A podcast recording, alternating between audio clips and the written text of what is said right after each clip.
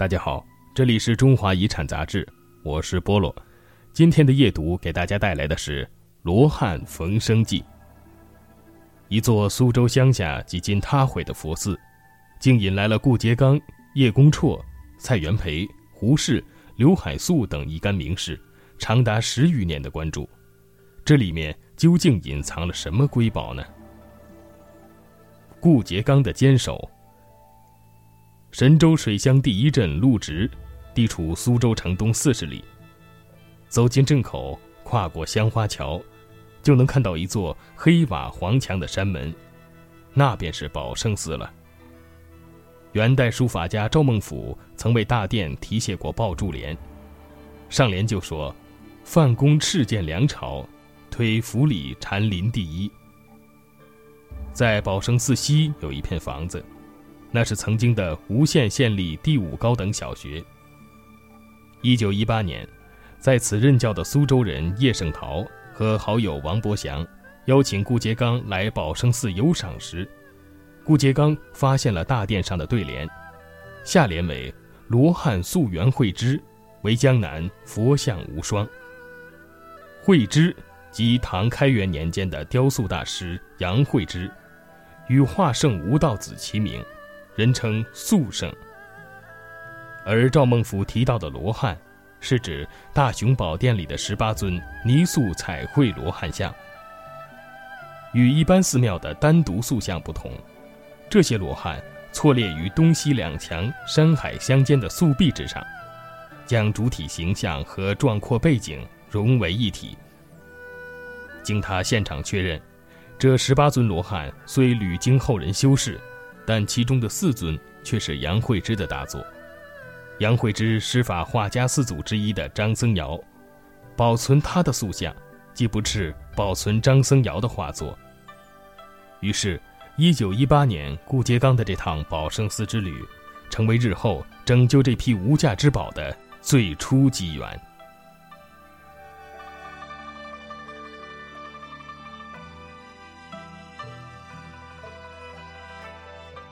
一九二二年初夏，顾颉刚陪同北大校医陈万里游览陆直。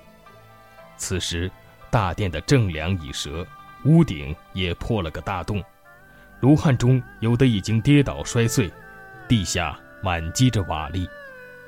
同行的陈万里拍下尚存的罗汉，将照片寄给北大校长蔡元培和国学门主任沈监事，请求出手相助。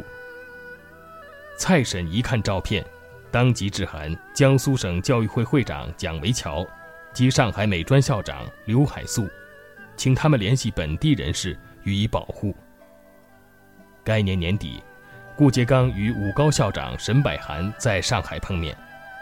沈师听说日本人会拆壁画，便询问能否在上海找到这样的人才。顾颉刚立刻给刘海粟写信求援。请他代找日本差将。刘氏复信应允。一九二三年五月，顾颉刚从王伯祥那里得到消息，宝生寺罗汉风雨之后，真迹不存，才知去年所负之事一直没有下文，气得夜不能眠。孰料六月一日，王易之又告诉他，宝圣残存罗汉像虽甚微，幸还未倒。于是，次日一早，他就写作《记杨惠之塑罗汉像》一文，投给《努力周刊》，向全社会发出呼救之声。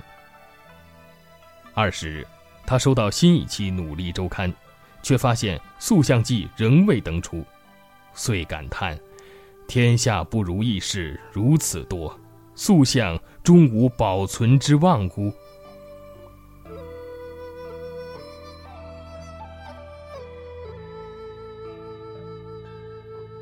顶尖高手齐聚宝生寺。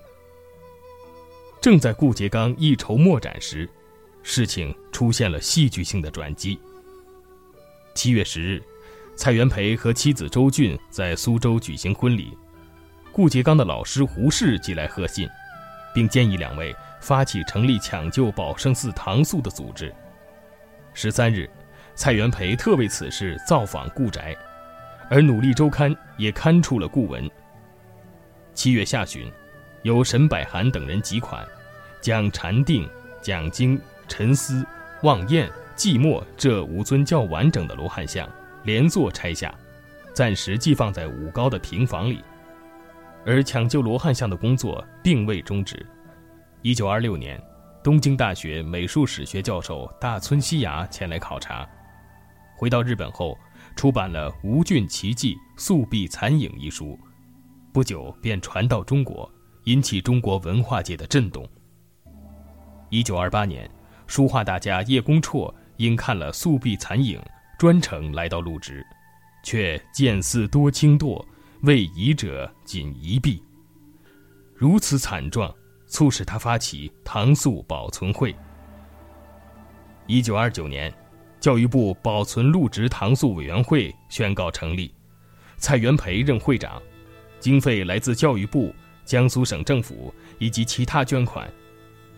经委员会讨论，决定在大雄宝殿的遗址上建造一座殿堂，原地保存塑像，定名为古物馆。建筑师范文照受聘设计馆舍，画坛巨匠徐悲鸿和刘海粟负责制定罗汉像塑壁的保存方案。具体修制塑像塑壁的任务，则交给了雕塑家江小坚。而拱门和馆前廊檐两处题额，分别邀请谭延闿和于右任书写。蔡元培还撰写了《陆直宝圣寺古物馆记》碑记。由马旭伦手书。宝圣寺里的罗汉像就这样引来了民国文化艺术领域的顶尖高手，这一阵容不仅空前，大概也能绝后。一九三二年夏天，宝圣寺罗汉像的抢救工程全部结束，开幕典礼定在十一月十二日。那天是中国文化史上的一件盛事。为此事奔波多年的蔡元培、顾颉刚等纷纷现身，台阶上、院落里挤满了宾客和乡亲。蔡元培当日在致辞中曾有这样一段独白：“自陆直宝圣寺罗汉像发现，我国艺术界为之一振。古物馆经营三年之久，今日乃刻告成，此时为我国艺术界、考古界可庆幸之一事。”这场历时十余年、倾注了太多人心血、接力棒式的文化遗产抢救工程，至此终告圆满。今天的阅读文章出自《中华遗产》杂志二零一三年第零六期，作者耿硕，整稿 C 先生。您可以关注我们的新浪微博“中华遗产杂志”，了解更多内容。祝大家晚安，好梦。